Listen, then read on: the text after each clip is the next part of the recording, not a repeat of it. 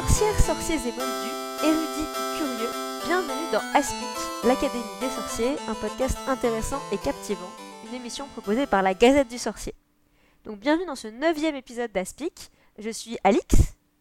Je suis Marjolaine et aujourd'hui nous vous proposons d'entrer dans la tête de J.K. Rowling au moment où elle écrit notre saga favorite pour découvrir comment fonctionne son inspiration pour la création des noms propres de son univers.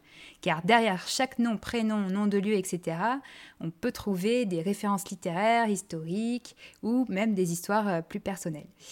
Et pour, euh, pour explorer tout ça, on a le grand plaisir euh, d'avoir comme invité Silène Edgar qui est donc euh, romancière, enseignante, et elle mène aussi des recherches euh, sur Harry Potter en littérature.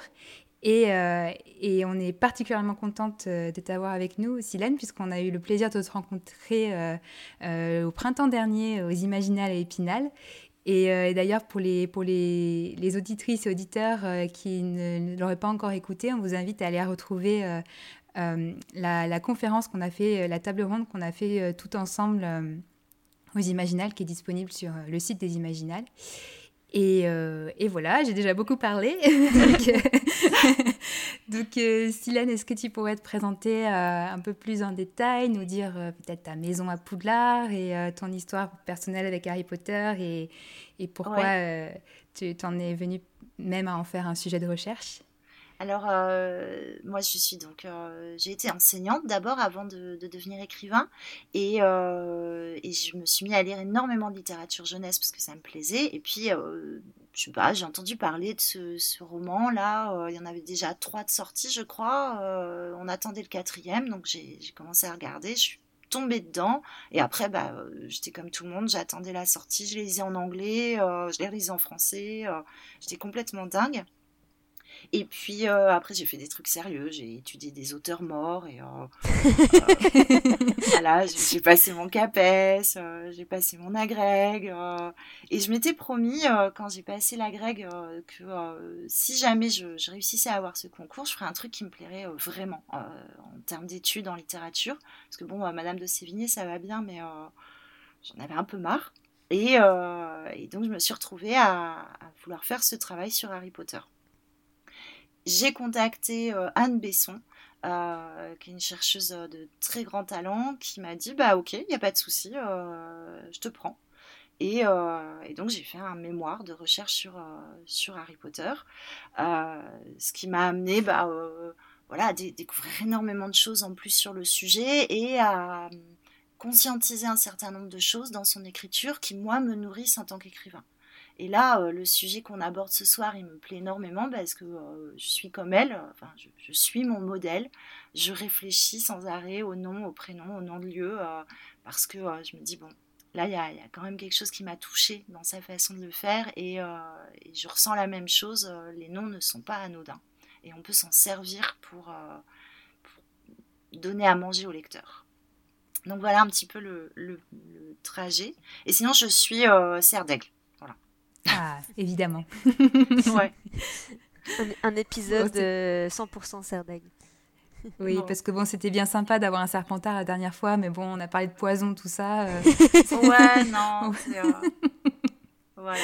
Et du coup, du coup, moi, je suis en plus, je suis contente de, de venir parler avec vous parce que euh, un de mes projets de l'année, c'est de transformer mon mémoire en essai, puisque euh, je dois travailler sous la direction de Vincent Ferré, euh, qui a fait l'expo Tolkien là dernièrement à la C'est cool. Hein. et, et, en faire un livre de, de ce que j'ai, trouvé, de ce que j'ai développé. Euh, puisque moi, mon sujet, c'était pas seulement les noms, c'était de montrer que euh, J.K. Rowling, elle transforme le lecteur euh, passif, celui qui se nourrit de littérature, bon, voilà, faite pour lui, mais en le prenant un peu pour un imbécile, en lecteur actif, à qui on donne beaucoup d'éléments, beaucoup de choses, beaucoup d'indices, à qui on fait chercher plein de choses à droite à gauche, et que elle a changé la littérature parce qu'elle a vraiment changé le rapport du lecteur au livre. Voilà. Donc euh, c'est le sujet du mémoire, comment elle a réussi à faire ça. On a hâte de lire le livre. Faudra nous tenir au courant du projet. Oui, ça, me motive. Hein, là, de l'annoncer comme ça publiquement, il va falloir que je le fasse maintenant. il n'y a plus le choix. Maintenant, il y a toute la, toute la communauté Aspic et la Gazette du Sorcier qui est, qui est derrière pour, pour l'attendre. Mais c'est vrai que du coup, avec... Ouais, vas-y, pardon. non, mais c'est vrai que du coup, on a, on a, bah, on a un, peu, tout petit aperçu là, de ton travail avec euh, le, sujet euh, qu'on va aborder aujourd'hui, puisque du coup, c'est directement euh, tiré de, de, ton mémoire. Et donc là, on, a, on a dit ce que c'était, mais on n'a pas dit le mot savant de, de, comment on appelle ça en, en littérature. Et donc, c'est l'onomastique. Voilà. moi, je, je, ne connaissais pas ce mot avant.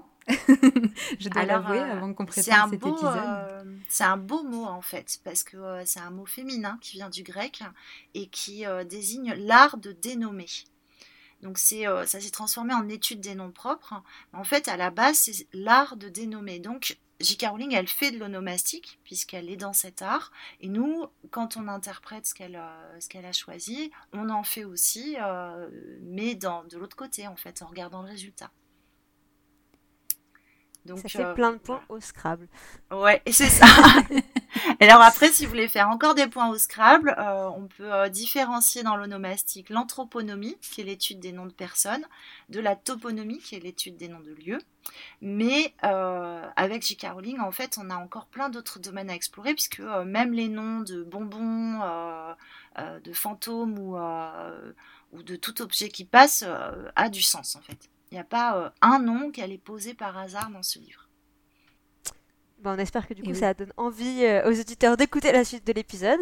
Euh, du coup, c'est vrai qu'on a, c'est, en fait, on a déjà fait dans Aspic l'onomastique sans savoir, sans connaître le nom, puisque pour, euh, pour les, auditeurs euh, qui, ont déjà suivi des précédents épisodes, euh, on, a, eu un magnifique épisode sur la traduction. Et donc évidemment, en explorant les choix des traducteurs, enfin du traducteur, Jean-François Ménard, dans, dans, sa manière de, de, traduire certaines créations de Rowling, ou de les laisser telles quelles, on, on est rentré vraiment dans... Parce que dans les choix, les, j'imagine que du coup, les traducteurs font de l'onomastique aussi en décortiquant comment sont faits les, ces, ces, mots pour choisir euh, comment les, les, traduire ou les laisser euh, tels quels. Oui. Et euh, juste un exemple de ça, on en reparlera tout à l'heure pour c'est Ludo VRP parce qu'on travaillera, je pense, je pourrais vous reparler de pourquoi il s'appelle Ludo Bagman en anglais, mais du coup le traducteur il pouvait pas traduire Bagman directement, il a choisi VRP qui fait VRP euh, et donc il utilise un autre aspect du personnage. Et ça, c'est vraiment important dans la traduction. Quand on a un bon traducteur, il est capable de traduire euh, en gardant cet esprit euh, de, donner du sens au nom. Et s'il peut pas traduire le nom directement parce que ben, ça colle pas, pour autant, il peut choisir quelque chose de signifiant quand même. Mhm. Euh, et, vu que ça a été traduit un petit peu partout dans le monde, on sait que bah, voilà, le travail n'a pas toujours été euh, fait aussi bien. Et des fois, euh, les traductions, elles, quand elles sont pas possibles, bah, elles sont creuses, elles n'ont pas forcément de sens. Ouais. c'est ce qui, est, ce qui est malheureux sur la, voilà, pour, pour les lecteurs qui ne peuvent pas lire en version originale d'avoir une, d'avoir une traduction du coup un petit peu incomplète comme ça. Ouais, mais euh, pour ceux qui ont des bons traducteurs, ce qui est amusant, c'est de se dire que euh, la création en fait qu'elle a faite euh, est non seulement dans la lecture, mais même dans la traduction, on est obligé de jouer. On ne peut pas lire Harry Potter sans jouer le jeu et, essayer de comprendre tout ça en fait. Ça, c'est génial. c'est vraiment inédit comme façon d'écrire, d'obliger le lecteur à jouer le jeu. Alors, du coup, euh, donc pour, euh, alors on, a, présenté un peu les, bases de, ce qu'était euh, l'onomastique. Donc, du coup, peut-être expliquer d'où ça, d'où ça vient dans Harry Potter. Donc, enfin, c'est, J.K. Rowling a une, a une passion pour les noms, dont elle a, elle a beaucoup parlé en interview, etc. c'est, quelque chose qui, l'intéresse. Elle a, expliqué plusieurs fois qu'elle allait chercher des noms dans les cimetières Qu'est-ce que est-ce que c'est est-ce que déjà c'est une démarche assez euh, typique euh, des, des, auteurs? Qu'est-ce qu'on qu'est-ce qu'on peut enfin est-ce que ça s'inscrit dans une démarche euh, courante? Alors en fait, euh, elle a poussé très loin quelque chose qu'on fait forcément tous, là c'est euh, l'écrivain en moi qui parle, hein, mais euh, forcément quand on choisit un prénom ou un nom pour un personnage, ou même un nom de lieu, on s'interroge sur ce qu'on choisit. Donc la plupart des auteurs font des choix conscients de, prénoms ou de noms. Après, ce qui est particulier avec elle, c'est qu'ils euh, sont tous signifiants et qu'elle fait des constructions avec le prénom et le nom, euh, que ça résonne et que ça révèle même des fois des choses sur le personnage dont on n'a pas encore conscience. Euh, enfin, il y, a plein d'indices en fait. Donc elle, elle pousse au bout une pratique que tous les auteurs ont. Après, j'imagine qu'il y a des auteurs qui s'en fichent un peu, mais, mais même dans ce cas-là, forcément, à partir du moment où il y a un choix, on peut l'analyser en fait. Donc on prend n'importe quel bouquin, euh, euh, voilà, si l'auteur a décidé d'appeler euh, le sale type, je sais pas moi, Léonard, sans doute qu'il y a un Léonard dans sa vie qui lui a pas fait du bien, quoi, qu'il en soit conscient ou pas, mais voilà.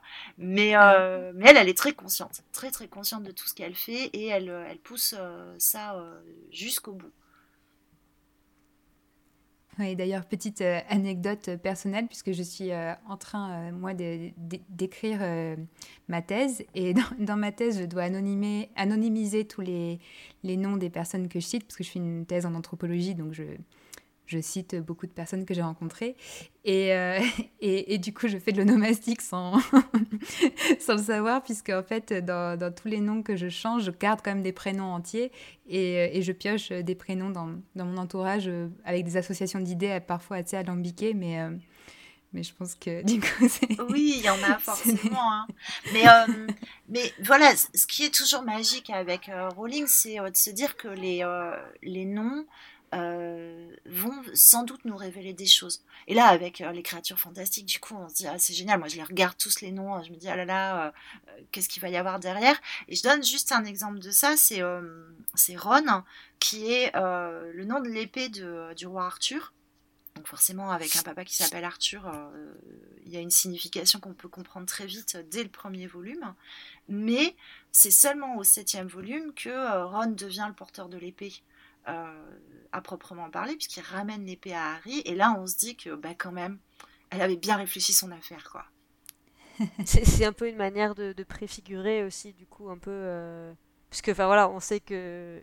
On, a, pu, on a pu voir dans pas mal d'analyses et textes qu'il y avait énormément de préfiguration dans les Harry Potter, et donc, du coup, la préfiguration passe aussi dans le choix des noms, du coup. C'est. Il y, a euh, des indices. Euh. Il y a des indices. Quand elle choisit euh, d'appeler McGonagall Minerva, ça semble évident, c'est la sagesse. Et puis au mm. moment où, où Minerva révèle que c'est aussi une guerrière et que pour défendre l'école, elle va sortir de son chapeau un, sort tout trouvé qu'elle voilà, avait très envie de faire, on se rend compte que bah, Minerve, non, en fait, c'était pas seulement la déesse de la sagesse, c'est aussi la déesse de la guerre. Et ce, deuxième sens, il apparaît là tout d'un coup euh, et, quelqu'un qui a réfléchi dessus pouvait l'attendre en fait.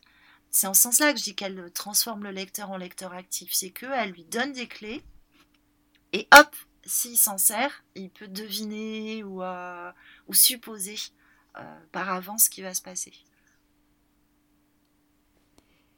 Et du coup, avant de. Parce que là, on, a on est déjà rentré en plein dans les références euh, mythologiques, euh, tout ça, mais euh, on voulait juste mentionner, même si effectivement, ça a peut-être moins de, de, de, portée dans, les sens, dans le sens et dans les références, etc. Mais il y a tous ces noms qui, sont, qui nous renseignent en fait plus finalement sur sur l'autrice elle-même et sur, son, sur, sa, sur, sur, le moment où elle écrit, et donc les noms qu'elle a, qu'elle a choisis qui étaient inspirés de sa famille ou, ou de, de son entourage. Donc on, a, on, a quelques exemples que, que tu nous avais listés. Par exemple, moi j'aime bien le, duo du coup euh, Ernie euh, et Stanley, qui sont tous les deux euh, associés au Magicobus et qui sont en fait deux grands-pères de, de, de, Joe Rowling. Donc c'est assez rigolo qu'elle a dû trouver deux prénoms et puis elle s'est dit bon bah allez hop, deux on va prendre.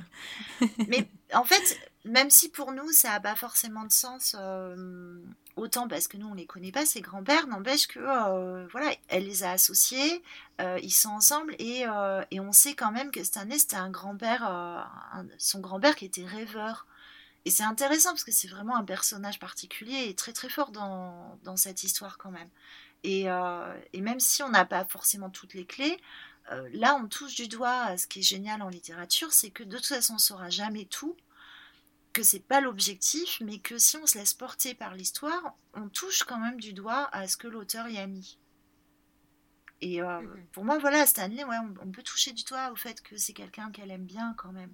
Peut-être que c'est quelqu'un qui n'était pas complètement réussi, qui était rêveur, qui. Euh, il est très touchant pour Harry aussi, ce, gars-là. Et, euh, et peut-être qu'il y a plein de choses derrière qu'on a racontées à cette petite fille sur son grand-père, ou qu'elle a, elle a écouté, entendu, et qu'elle a mis dans ce prénom-là, et on ne saura jamais.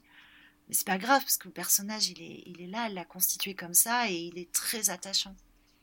On peut supposer qu'elle aimait bien son grand-père, quoi. oui, par contre, du coup, je sais pas si elle aimait sa grand-mère qui s'appelait Marge. J'ai des doutes. Parce que du coup, oui, euh, donc Marge, la tante Marge, c'est le prénom d'une grand-mère aussi de, de, de Joe, qui adorait les chiens, a priori. Donc, on sait au moins qu'il y a cette, euh, ce parallèle, en espérant qu'il n'y en ait pas trop d'autres. Mais... Il y en a euh, d'autres, hein. Il y en a d'autres avec... Euh, peut-être que c'est juste un clin d'œil, hein, mais Marge, c'est aussi Margaret Thatcher avec son, son chien. Donc peut-être que ça a beaucoup amusé voilà, Rowling de se dire, bon, ma grand-mère et, et, Thatcher sont pareils. elle n'aime que les chiens sur cette planète, quoi. Peut-être que c'était une très gentille vieille dame.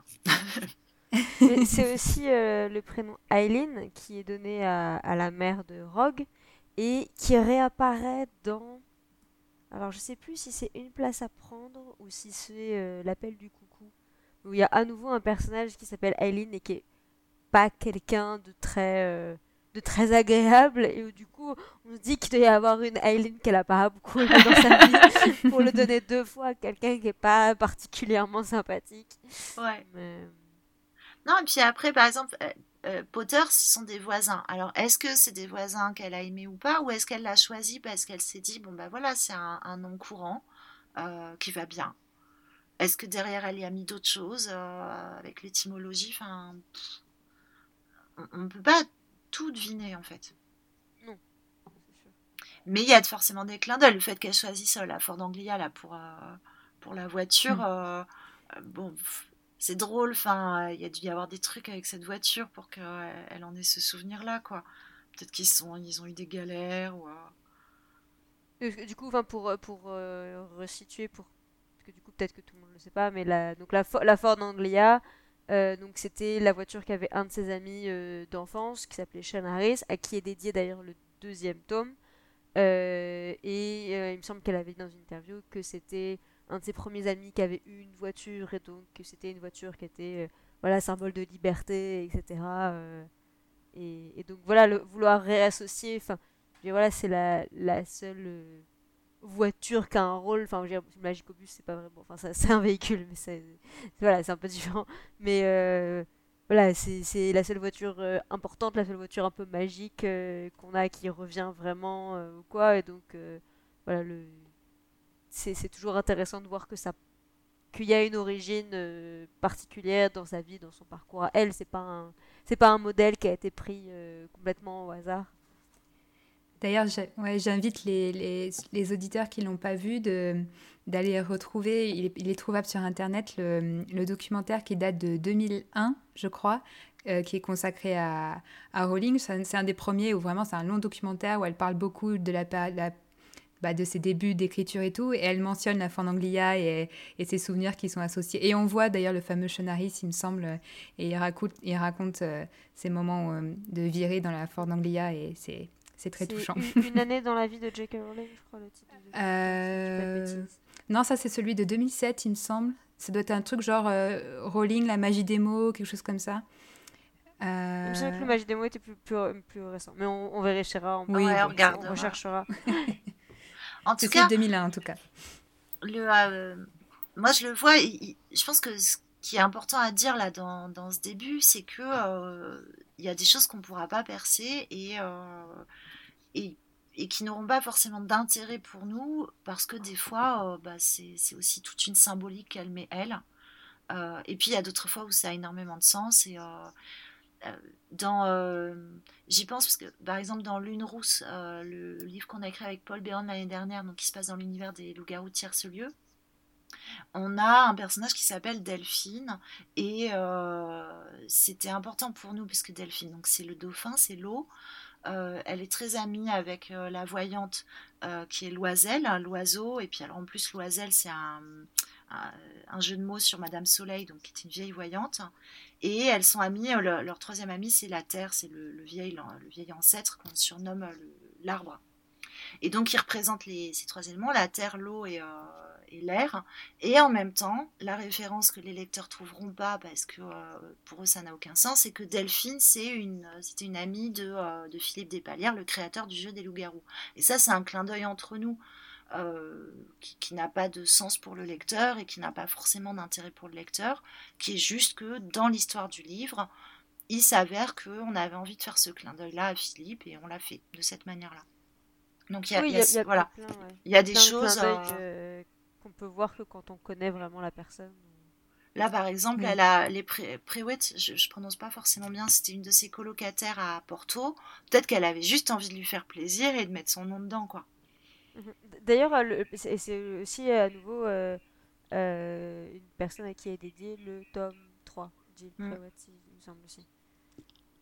Donc euh, mm. ça, il ne s'agit pas quand on étudie l'onomastique de croire que on va tout trouver et que c'est une, une, clé infaillible.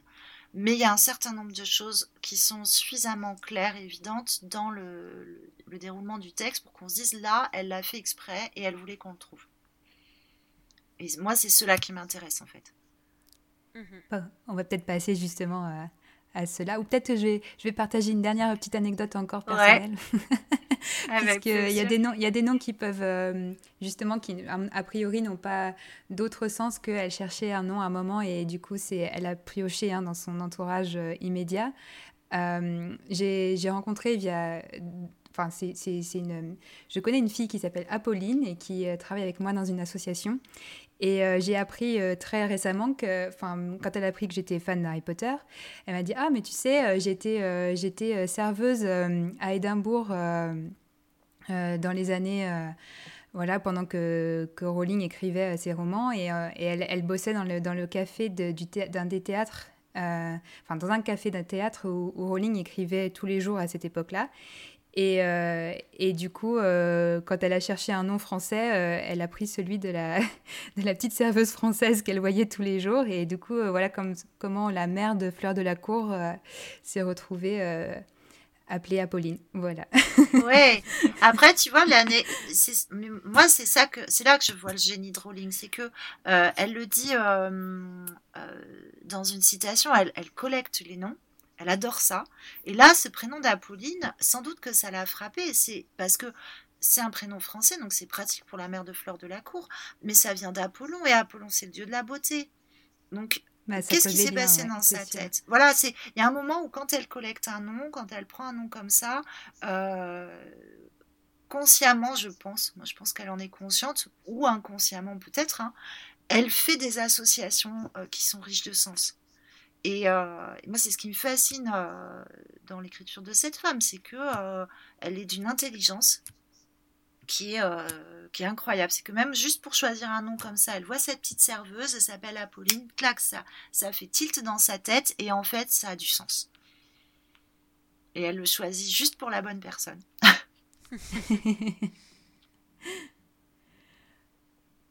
on peut peut-être passer justement à Pauline, c'était, euh, ça aurait pu être aussi une référence euh, mythologique, comme on vient de dire. Donc, euh, et là, pour le coup, on en a déjà mentionné quelques-uns, mais là, au niveau des, ce qu'on peut appeler peut-être des inspirations érudites, donc tout ce qui est référence littéraire, historique, mythologique, là, il y en a un paquet. donc, donc est-ce qu'on est qu'on commence par Gilderoy Lockhart? Oui, très bien, ouais. Est-ce que, est que tu, veux, tu veux expliquer, toi, ce qu'elle ce qu'elle explique, elle, sur. Parce qu'elle a, elle a expliqué, elle, pourquoi elle l'avait appelé comme ça, mais il y a eu d'autres interprétations. Et, et du coup, vas-y, si tu veux. oui, donc c'est vrai que tu nous as euh, retrouvé une, citation où, euh, où, du coup, elle, elle explique euh, que voilà, Gilderoy Lockhart, rien que dans, la, dans le, rythme de ce nom, ça, correspond, ça, convient, ça convenait parfaitement et que, ça a la bonne consonance et qu'elle l'a cherché dans le Dictionary of Phrase and Fable, qu'elle décrit comme une mine quand on recherche des patronymes et qu'elle est tombée sur Gilderoy qui était un élégant bandit de grand chemin écossais et que c'était parfait pour ce qu'elle voulait et que Lockhart, elle l'a trouvé sur un monument aux morts euh, de la Première Guerre mondiale et, euh, que les deux associés, c'était exactement euh, ce qu'elle recherchait pour, pour Gilderoy. Donc, donc ça, c'est l'explication de canonique si on peut si on considère que les que tout ce que dit Rowling est, est canonique mais voilà. Et en même temps, David Colbert, lui, euh, qui a un, donc, euh, un lecteur et un critique, dit euh, que pour lui, Gilderoy fait référence à la, à la technique de la dorure, à la feuille d'or, ce qui permet de recouvrir quelque chose qui n'a pas une grande valeur avec de l'or et, de rendre ça attrayant.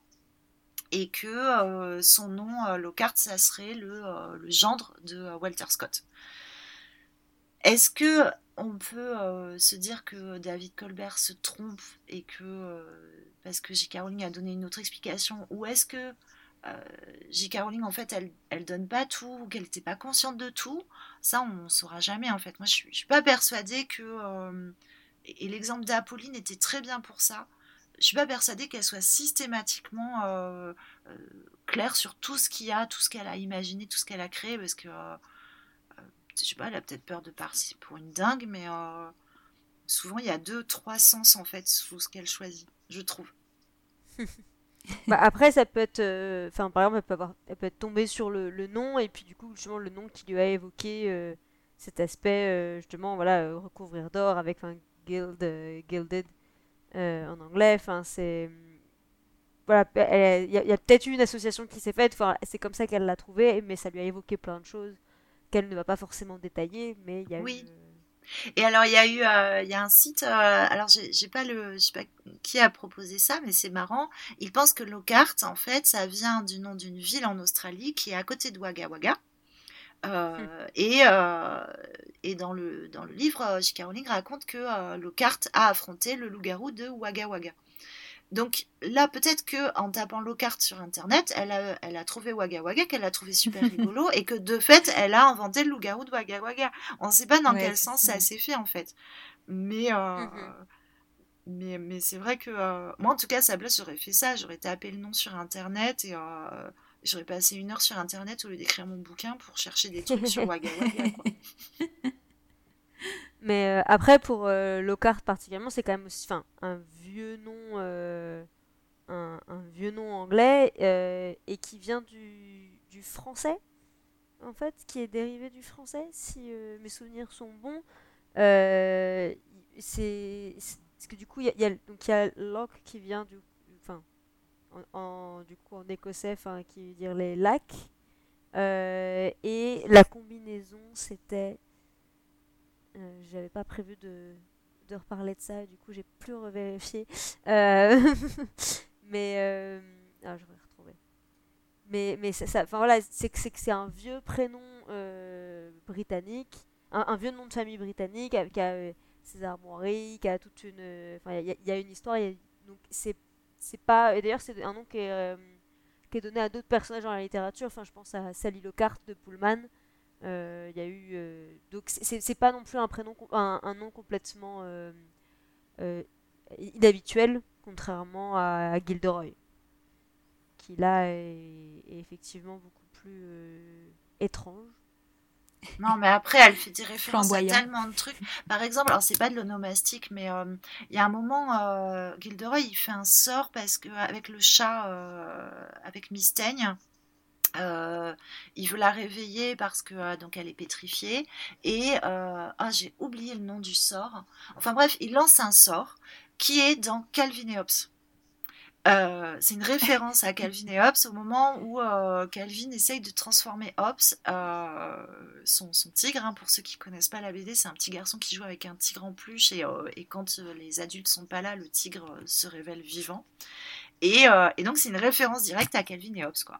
Et, euh, et c'est là que je dis, de toute façon, on ne peut pas imaginer tout ce qu'elle a, tout ce qu'elle a fait parce que il y a des références mythologiques et des choses très anciennes et, euh, et, une érudition très importante. Et puis, des fois, il y a Calvin et Hobbes. Voilà. Mais en parlant de. Ouais. ouais. Je voulais, je voulais enchaîner du coup sur des, des références. Là, pour le coup, là, il n'y a pas de doute sur Fawkes le nom du, du phénix euh, de Voldemort, euh, de ou de Dumbledore, euh, donc fume sec en, français, mais donc Fox pour le pour le coup, enfin pour effectivement là là si on reparle de traduction, peut-être que pour un lecteur français ça ça évoque pas grand chose, mais pour un lecteur britannique, ils, ils, sont obligés de penser à Guy Fawkes a priori. Oui, bah oui parce euh, qu'ils font la fête quand même pour ce jour-là. Je pense qu'ils y pensent. Hein. Ouais, ouais c'est vrai qu'on avait, on avait mentionné. Est-ce qu'on avait mentionné euh, dans l'épisode de traduction le Bonfire Night euh, par rapport à. Je, pense qu'on l'a évoqué. Je pense aussi. Donc ils font la fête et c'est bientôt, hein, dans 15 jours. C'est le, 5 novembre. Ouais ils font une grosse fête, euh, mais, mais, dans le Royaume, au Royaume-Uni, mais aussi dans les autres pays. Ils font des feux de joie, des feux d'artifice euh, euh, pour, pour cette fête. cette fête, en fait, où le. moi, je n'ai pas compris bien ce qui commémorait. Est-ce que c'est d'avoir évité que la Chambre des Lords ne saute Ou. Ou la tentative. Ou la tentative Mais c'est vrai que ouais, je sais pas non plus. Est-ce que est-ce que c'est euh, pour célébrer euh, le fait que Guy Fawkes, donc, euh, qui est un, un terroriste en fait. Oui, c'est ça. est-ce qu'il est, qu'il ait essayé de faire sauter la Chambre des Lords ou est-ce et, ou... il, prévoyait d'assassiner le roi. ouais. ouais. Guy mais je pense que c'est important pour eux, parce qu'il y a un épisode de Sherlock comme ça, où ils menacent de faire sauter le Parlement, et oui, ça reste un truc important, je pense, dans l'histoire britannique.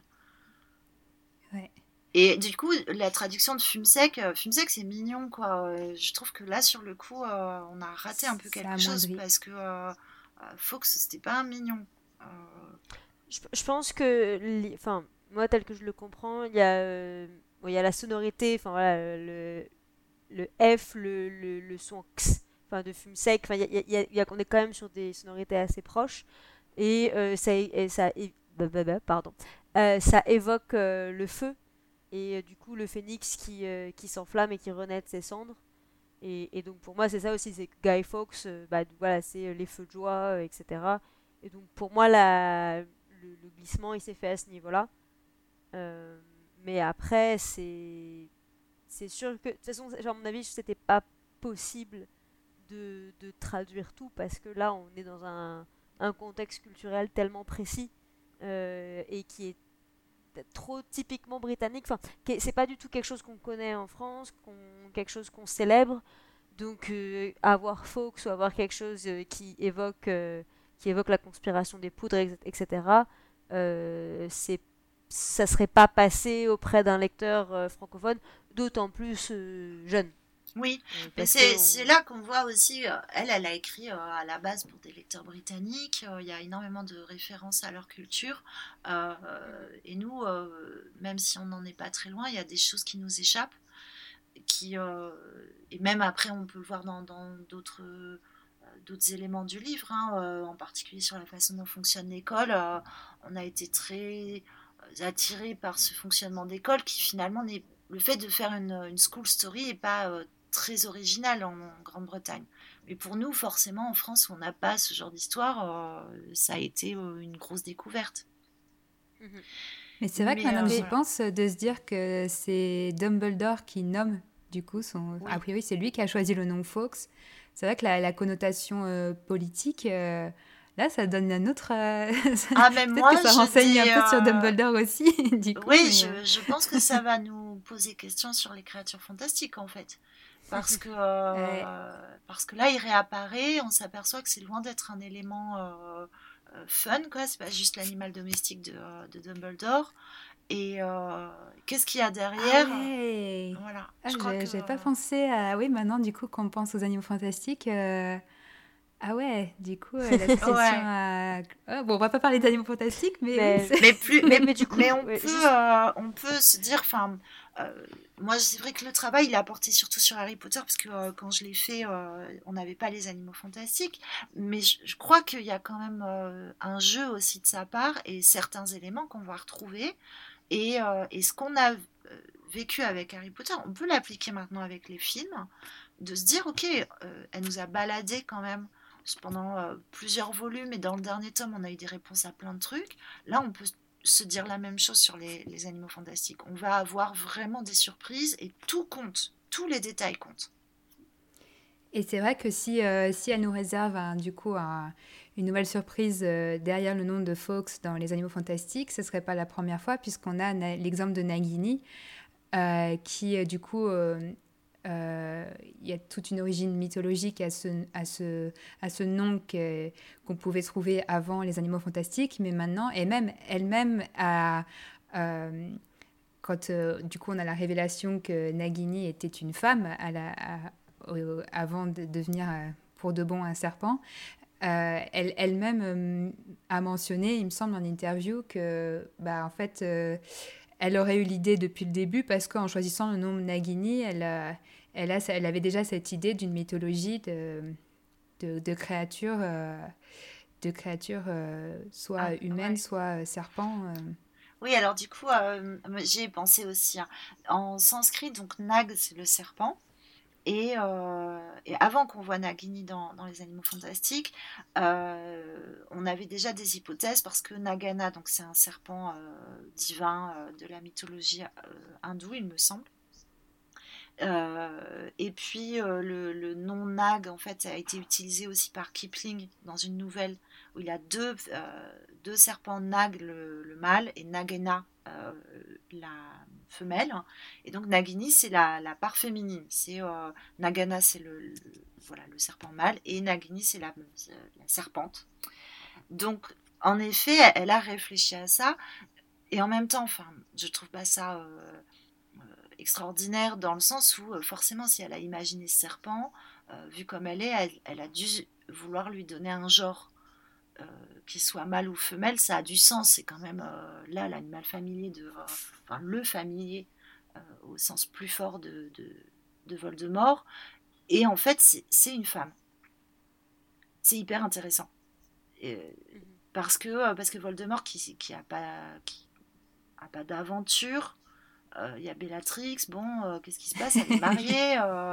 Et en fait, il a un serpent femelle qui était une femme. je sais pas ce qu'elle a mis derrière, mais c'est pas anodin. Et c'est intéressant. J'ai hâte de voir euh, comment, comment Nagini a, a, pu devenir le serpent de, de Voldemort. Mhm. Ouais, bah ça, j'espère qu'on y répondra à tout ça. Juste du coup, pour revenir très rapidement sur euh, Guy Fawkes, euh, peut-être qu'on pourra le remonter cette partie-là quand on en parlait pour pas que ce soit trop décousu. Mais quand, enfin, voilà, le, le, 5 novembre, on fête quand même la, la mort de Guy Fawkes, puisqu'on brûle quand même un mannequin à l'effigie de de Guy Fawkes et, euh, et, les enfants vont dans les rues euh, pour euh, ils vont enfin ils vont ils vont demander c'est un, un, penny un, penny pour pour le pour le pour le guy pour le pour qui était son nom mais qui veut aussi dire un, type quoi tout simplement c'est plutôt on, célèbre le fait qu'il ait été brûlé qu'il ait été brûlé. voilà. Pour, pour le remettre dans le contexte. Après j'ai pas j'ai jamais fêté le 5 novembre au, Royaume-Uni mais voilà. De, de, ce que de ce que j'en sais euh, d'accord. mais voilà donc là on retrouve euh, c'est vraiment intéressant parce qu'on se rend compte en, explorant ces références que euh, on n'a pas forcément toujours nous les éléments. Aussi parce qu'on n'est pas de la même culture et euh, on le retrouve avec le, le Wizen, euh, Mago, euh, le, qui est inspiré du Witan, donc une instance très importante du haut clergé de l'Angleterre anglo-saxonne. Voilà, donc que moi je connaissais pas du tout, qui parle, j'imagine, aux Britanniques. Et, et, là, bon, bah moi la référence, clairement, en tant que française, elle me manquait quoi. Mais par contre, Rowling, elle l'a fait exprès. Juste du coup pour remettre euh, le, le Wizen Magot, donc en français c'est le Magen Mago, donc c'est le tribunal sorcier en fait de ce qu'on de ce qu'on en sait. C'est vrai qu'on a assez peu d'informations sur la sur son fonctionnement. Ouais. Mais oui, à, à nouveau, du coup, c'est enfin le, le, le nom de quelque chose qui est quand même bah, très euh, très anecdotique. Hein. Voilà, le- comme vous dites, le Wizen Magot, on n'a pas vraiment d'informations sur son sur son sur son fonctionnement ou quoi que ce soit. C'est euh, il y, a- il y a quand même une référence à la culture euh, anglo-saxonne, quoi. Oui, et je pense que pour un anglo-saxon, euh, que ça sonne avec Wittan, euh, de se dire, lui, il sait que euh, le lecteur, que c'est euh, c'est le haut clergé, que c'est une instance très très ancienne et très respectable. Bah, du coup, tout de suite, il associe à ce nom-là dans le livre l'idée de respectabilité, euh, d'ancienneté. euh, donc, sans aller beaucoup plus loin, elle choisit ce nom-là pour poser tout de suite, sans avoir besoin d'expliquer, que bon, eux, ils rigolent pas, quoi. Euh, Mhm. c'est des gens sérieux, ils sont là depuis un moment et euh, et, et quand Ouais, et ça- et ça, c'est vrai que ça renvoie peut-être aussi à quelque chose d'un peu archaïque, parce que ça, on en a un petit peu parlé dans l'épisode sur le droit, mais voilà, le système, euh, le système politique et, et du coup judiciaire en particulier de, des sorciers, euh, bon, ouais. c'est peut mieux faire. hein. Donc euh, peut-être qu'il y a ce pointe. côté un peu, euh, un peu archaïque justement, euh, bah, qui est aussi attaché à certains éléments de, du monde sorcier en fait. Ouais. euh, qui est, du coup, euh, faire cette référence au Witan, ça, ça, ça, ça- met en sous-texte, bon bah voilà, les, sorciers, ils sont restés attachés à, certaines, à un certain fonctionnement euh, euh, qui est qui est, qui est pas tout à fait démocratique. Oui, oui, et qu'elle et remet en cause, hein, parce que Rowling, elle est, elle est résolument à gauche quand même, et, et elle remet en cause tout ce système sorcier, et elle dénonce. Euh, en fait, euh, j'ai fait un travail sur la façon dont elle traite de l'histoire euh, dans, dans son œuvre, et à plusieurs reprises, j'ai montré qu'elle dénonçait le système britannique, avec Mhm. voilà, avec ses, ses- son ministère qui en soi est, est pas foncièrement mauvais, mais qui est tellement engoncé dans, dans, voilà, dans ses, ses traditions qu'il il finit par, par être dangereux en fait. Oui, clairement. Et en parlant d'histoire britannique, je, je me souviens que tu mentionnais euh, que tous les, tous les prénoms de, de Dumbledore euh, pouvaient faire une référence, euh, pouvaient être des références à l'histoire en fait britannique. Donc Albus, Wulfric, Perceval, Brian, Dumbledore. Et c'est vrai qu'on on rigole toujours avec le Brian en dernier, mais, mais ça a peut-être du sens en fait d'avoir Brian dans. Ah, j'ai perdu. cette, Mais oui, oui, Brian, c'est aussi. En fait, les premiers sont des noms très anciens. Euh, Ah, je l'ai su à un moment ce que c'était Brian, mais c'est, c'est... ça a du sens. Ah, c'est pas une référence au Monty Python par hasard? Je sais pas, je dis ça. Alors après, mais, ça peut être une blague parce que de toute façon, les, les grenouilles en chocolat, c'est une référence au Monty Python, ça c'est sûr. On sait Donc, qu'elle est euh, fan. Donc, euh, Elle, elle a tout à fait été capable de faire ça. Je sais pas si vous l'avez vu, le, euh, le sketch sur les, les grenouilles en chocolat des Monty Python, c'est vraiment très marrant. Ça vaut le Oui. coup. c'est un peu comme... En plus, c'est très drôle parce que euh, nous, on a euh, Le Père Noël est une ordure à Noël et eux, ils ont ce sketch-là euh, toujours, quoi. C'est leur, leur truc marrant qui se passe à Noël, quoi. Et, et du coup, oui, Dumbledore, c'est ce qui est marrant dans la façon dont elle l'a construit, c'est qu'elle a mis donc des références avec Albus, voilà, la Blanche Albion, Wilfric, le, le héros médiéval, et, Albus qui est un vieux prénom latin, Oui, euh, et qui colle blanc. en plus très bien avec les, ça, avec l'analyse de la euh, l'alchimie dans Harry Oui. Potter. Enfin voilà, Albus qui représente le blanc, c'est quelque chose qui revient assez souvent. Et voilà, il est, euh, il est avec sa barbe blanche et tout. Enfin, c'est vraiment cette représentation-là. Et puis, Dumbledore qui vient de Bumblebee, euh, qu'elle a choisi d'après ses propres explications, puisque ça rappelle donc le bourdon et que c'est rigolo. Voilà, parce que ça la fait rire. Euh, et et c'est génial parce que ça correspond tellement bien au personnage qui vient d'une très vieille famille qui, euh, dont on comprend qu'il a fait un choix quand même, parce qu'il aurait pu mal tourner comme les Malfoy ou les Black. Hein. Ils sont pas, euh, je sais plus combien ils sont de famille de sang pur, mais 70, je crois. Ils se battent très nombreux. Il y, a une liste de 28 noms ouais. de sang pur. Ah ouais, alors c'est encore moins que ça, quoi. Donc les Dumbledore, ils ont quand même fait un choix de pas être, euh, de pas être avec les autres. Et, et on le retrouve dans ce côté, voilà, c'est le, le bourdon, Bumblebee, il est marrant, quoi. il, il, se prend pas trop au sérieux tout le temps. Mais du coup, dans les prénoms, on a aussi Perceval, qui est à nouveau, une, mm. euh, qu'on l'a un peu évoqué tout à l'heure, euh, une référence aux légendes arthuriennes. Euh. Oui, et Perceval qu'on a aussi avec Percy. oui. Les Weasley. Parce que les Weasley, alors les Weasley c'est super. Donc déjà Weasley, ça vient de Weasel, la belette. donc c'est des, ils vivent dans un terrier. Hein. Et, et finalement, la belette, c'est le, c'est euh, Hermione qui, euh, quand elle, euh, elle lance son sort, j'ai mangé le mot, quand elle fait son, son animal, patronus. son patronus. Le patronus de Hermione, c'est une belette. C'est une loutre. C'est une loutre. Ah oui, pardon. Et, en tout cas, c'est voilà, il y a, y a, cette idée que il y, a, y, a, un lien. moi, c'est ce qui m'avait frappé. Il y a un lien entre les, les Weasley et, et, et, Hermione. Donc ils ont un nom qui est mignon, qui est adorable, c'est la belette, ils vivent dans leur terrier, voilà. Mais ils ont des prénoms euh, extrêmement euh, valeureux, puisque Arthur, donc le roi Arthur, Percy c'est Perceval, Ron donc c'est euh, la lance du roi Arthur, Georges, donc comme Georges et le dragon, et Jenny, qui est un, raccourci de Guenièvre, la reine Guenièvre. Mhm. Donc ils ont tous des, noms quand même très valeureux, à part Molly, mais bon, Molly en même temps c'est euh, la pièce rapportée. Hein. Euh, donc c'est la euh, préouette.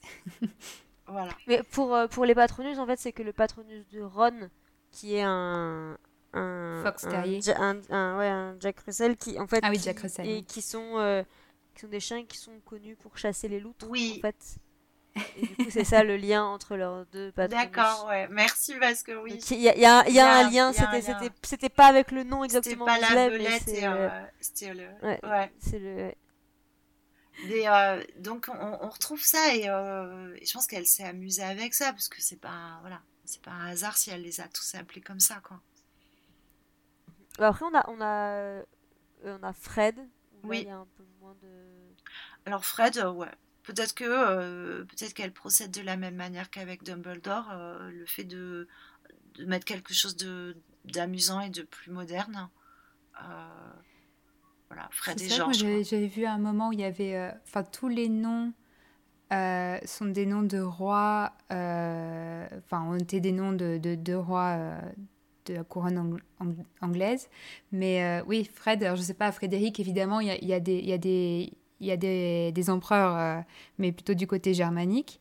Mais, euh, mais du coup. Après, Bill, ça vient de William, il y a eu. Ouais, voilà, c'est sûr. Charlie, et Charlie, Charles. voilà. Donc Mo ça marche. lié directement au roi Arthur, mais. Ouais. Oui, mais quand même à leur histoire. Georges non plus. Mais à la royauté, ouais. en tout cas. Et, euh, et, pour des Irlandais, c'est très rigolo.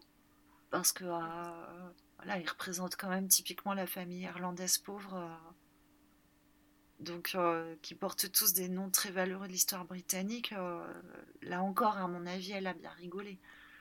Mais c'est vrai qu'ils ont l'air de se revendiquer plus anglais, parce que par exemple, à la... il me semble que pendant les Coupes du Monde de Quidditch, ils, ils, sont plutôt team, team bah, Irlande. Et, ils, défendent, ils défendent l'Irlande, parce que c'est contre la Ils défendent l'Irlande, mais... Ils défendent, mais... mais... ils sont, oui, ils sont britanniques, ils vivent, ils vivent au ils, ils vivent pas en Irlande. Euh, d'ailleurs, on, on, on, voit bien la différence entre Seamus, qui est, qui est irlandais pour le coup, euh, et les Weasley, qui sont, euh, qui sont britanniques. Je crois que par rapport à ça, elle, elle est présente comme la famille pauvre. Surtout ce qu'elle retient, c'est l'image de la famille pauvre qui a fait beaucoup d'enfants. Le fait qu'ils soient tous mm. roux fait le lien avec l'Irlande, mais mais c'est surtout dans la représentation de du racisme. Euh, voilà, c'est euh, une famille de sang pur, mais ils sont moins bien que mm. les autres, quoi. C'est ça, c'est la classe sociale. Et elle fait la même chose, parce que Hagrid, par exemple, c'est aussi un très vieux nom euh, britannique très valeureux, mais, mais lui, c'est vraiment... Il vient de Thomas Hardy, non c'est ça. Hein, Alors c'est une hypothèse, ouais. Ouais, ouais. ouais. Mais, mais c'est euh, c'est vraiment lui, il représente euh, le, la classe sociale la plus basse, quoi. Donc je crois qu'elle s'amuse avec ça aussi. Mais le prénom Rubéus aussi est intéressant du coup, puisque enfin voilà, c'est c'est le rouge et, et quand on parle, enfin voilà, d'une il y, a, voilà, il y a eu beaucoup d'analyses sur euh, l'alchimie d'Harry Potter, le symbolique, etc. Euh, donc est dans les couleurs euh, alchimiques, le, rouge est très important. Et enfin voilà, il y a toute cette symbolique sur sur Albus, sur Rubéus, et voilà, qui sont, qui, qui, sont des couleurs importantes et qui ont un lien important. Et ça, ça permettait à beaucoup, avant que les que tous les livres sortent, en fait, d'essayer de, montrer un peu l'importance des personnages en fait grâce à leur prénom et, et la symbolique alchimique en fait. Oui, et la pierre, euh, la pierre philosophale euh, rouge. Euh, il y, a, y, a, quelque chose, je crois qu'il faut faire attention à tout ce qui est dans le premier volume parce que ce sont des, des clés. On a, et, de manière quasiment littérale en fait, parce que Harry, donc, il trouve, il attrape la clé volante pour euh, pouvoir passer les épreuves et euh, arriver au bout de, de, ces épreuves, il doit euh, jouer avec les noms puisque il, va remettre les, les, lettres dans le bon ordre. je suis Lord Voldemort en français, c'est très bien fait. Mhm. Et, et, donc on, on, a cette idée qu'on mène une quête, on a des clés, et une des clés, c'est l'interprétation des noms. Mhm. Et ça, elle, c'est très volontaire de sa part. Et elle nous le dit dès le début, si vous interprétez les noms, si vous cherchez à savoir ce qu'il y a de, caché dessous, vous aurez des éléments en avance en fait. Et, euh, et je pense que c'est pour ça que pour moi l'onomastique est vraiment importante. C'est pas juste que c'est rigolo, c'est que il y a derrière une proposition littéraire. Si c'est vrai qu'on a, on a, ouais. Non mais là on a juste mentionné euh, euh, Voldemort et c'est vrai que elle a fait quelque chose de génial et pour le, pour le coup c'est vraiment euh, explicite là dans le texte euh, c'est de l'appeler Tom en fait juste Tom pour le coup c'est le, le, le, nom le plus courant qui soit. Et du coup toute, toute la, la honte de, de, de, de Voldemort d'avoir ce de s'appeler Tom c'était quelque chose qui était qui hyper un, fort prénom, un prénom courant. Et dans la mine de rien on a très peu de personnages dans la saga enfin qui portent deux fois le même prénom.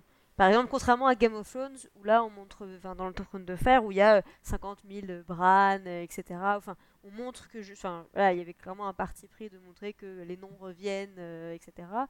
Là, il y a très peu de doublons au niveau des prénoms. Tom, c'est un des rares personnages pour lesquels il y a, voilà, on a deux Tom. On a Tom Jedusor et on a Tom, le, barman du, du chaudron baveur. Ça, ça, ça, souligne aussi un peu le, le côté très commun Enfin, et du coup, bah, évidemment, Tom, Tom Jedusor senior, mais bon, voilà, comme il, est nommé d'après son père, mais c'est, je pense que c'est voilà, c'est pas anodin dans le, le désir de d'individualité de Voldemort. Oui, euh. et ça lui déplaît, hein, parce que euh, je retrouve ah le, le, passage, en fait, euh, le moment où, où, voilà, Dumbledore l'appelle Tom, il, est, il est pas content du tout, c'est dans Le Prince de Sang Mêlé. Donc Dumbledore lui dit Alors Tom, que me vaut le plaisir de ta visite? Voldemort ne répondit pas tout de suite et se contenta de boire une gorgée de vin. On ne m'appelle plus Tom, dit-il enfin. Désormais on me connaît sous le nom de. Je sais sous quel nom on te connaît, l'interrompit Dumbledore en souriant aimablement. Mais à mes yeux, je le crains, tu resteras toujours Tom je du sort. C'est l'une de ces habitudes agaçantes des anciens professeurs. Ils n'oublient jamais tout à fait les années de jeunesse de leurs élèves. Et ça, le fait que euh, qu'il l'appelle Tom, euh, elle dit que, que ça, voilà, ça, ça l'agace, que c'est énervant et que, euh, en gros, ça lui permet de, rester le maître, toujours le professeur. Et on sait à quel point pour Voldemort c'est insupportable euh, de, savoir que Dumbledore lui restera toujours supérieur. Quoi. Et même, même un peu plus tôt, quand, dans, les, tout premiers souvenirs, quand il va le voir à l'orphelinat un peu avant sa rentrée à Poudlard, quand il lui explique euh, que comment accéder au chemin de traverse pour aller acheter ses fournitures. Euh, il dit d'aller demander l'aide de Tom au chaudron baveur. Il dit c'est facile, il a le même prénom que toi.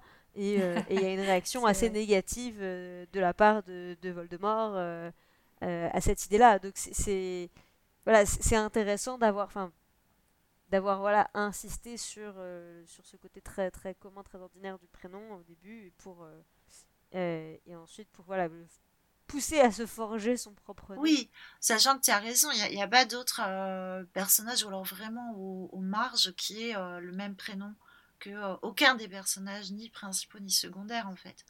Donc là, elle, elle s'est débrouillée aussi pour que ça nous saute aux yeux, je pense. Mm, mm. Mais d'ailleurs, voilà, le, du coup, pour, pour, continuer sur Voldemort, justement, enfin, le nom de Voldemort, euh, en termes de construction, il est super intéressant. Alors d'autant plus intéressant quand on est francophone parce que c'est quand même un nom inspiré du français. Il y, a, beaucoup de débats dans le, fandom euh, anglophone justement sur, euh, sur la signification de, ce nom-là. mais d'autant qu'en fait, j'ai l'impression en, discutant avec des, des anglophones que le fait qu'il y ait un double sens sur le mot vol est pas du tout quelque chose qui qui revient justement dans les articles en anglais. Ouais, non, bah, il y, en a beaucoup qui disent tous c'est le fait de voler, ou enfin, c'est le fait de, dérober quelque chose, ou c'est le fait de voler dans le sens voler dans les airs. Mais il y, en a rarement qui soulignent le double sens, et justement, moi je trouve que c'est le double sens qui est ah oui, très intéressant. Je suis d'accord avec euh, toi. Parce que voilà, c'est à la, à la, fois. Enfin, voler dans le sens. Enfin, dérober, il, il, trompe la mort, c'est un, un moyen de lui voler quelque chose typiquement comme, le, comme dans le conte des trois frères où ils essaient tous d'être plus malins que la mort, donc c'est un moyen de, de voler la mort en tant que personnification de, de son propre corps, de, son, de sa propre âme en, la défiant. Euh, enfin, et il y, a le fait d'être au-dessus aussi volé. Pour, pour, moi, le fait d'être, ça, il y a une idée d'être euh, dans, dans, le fait de voler, de surplomber, de quelque chose comme ça. Il y a l'idée de, se placer au-dessus de tout ça, d'aller euh, je, trouve que le, ce, double sens est particulièrement intéressant dans son. oui, et puis les magiciens, les sorciers sont ceux qui volent. Euh, les, êtres humains, les moldus, ne peuvent pas voler.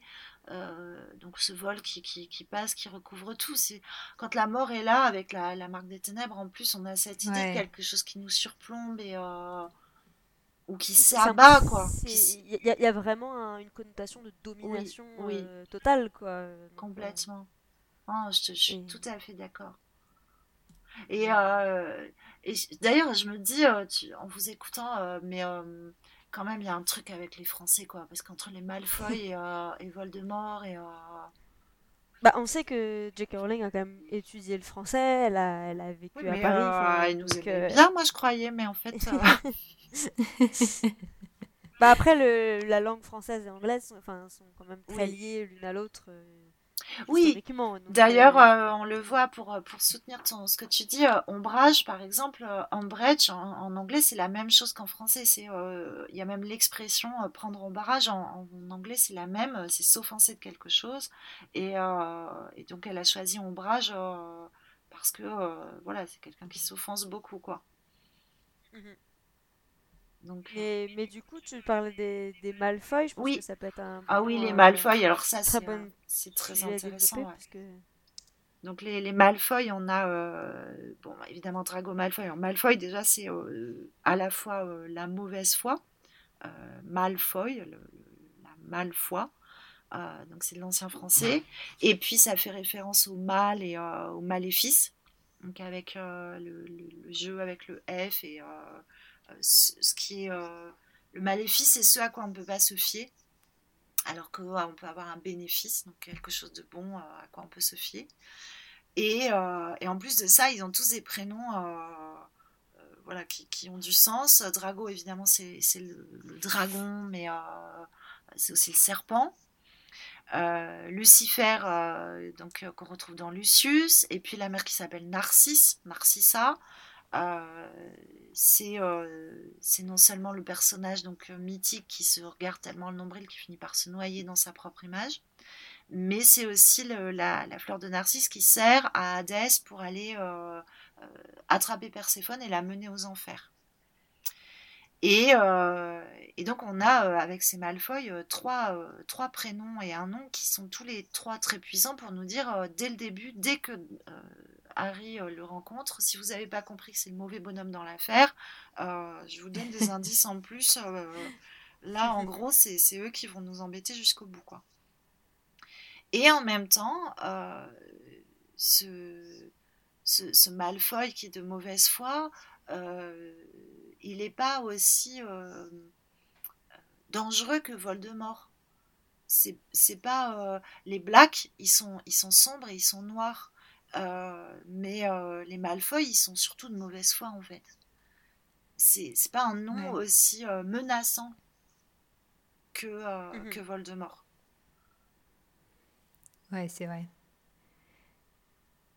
Mais c'est vrai que puis c'est enfin c'est du coup le fait avec Narcissa, du coup on bah, Narcissa, c'est une blague à la base, mais du coup, c'était marrant de voir un peu tout cette, euh, ce lien entre la mauvaise foi, les apparences, tout ça. Et du coup, là, on... Narcissa qui fait du coup le lien entre les Malfoy et les Blacks.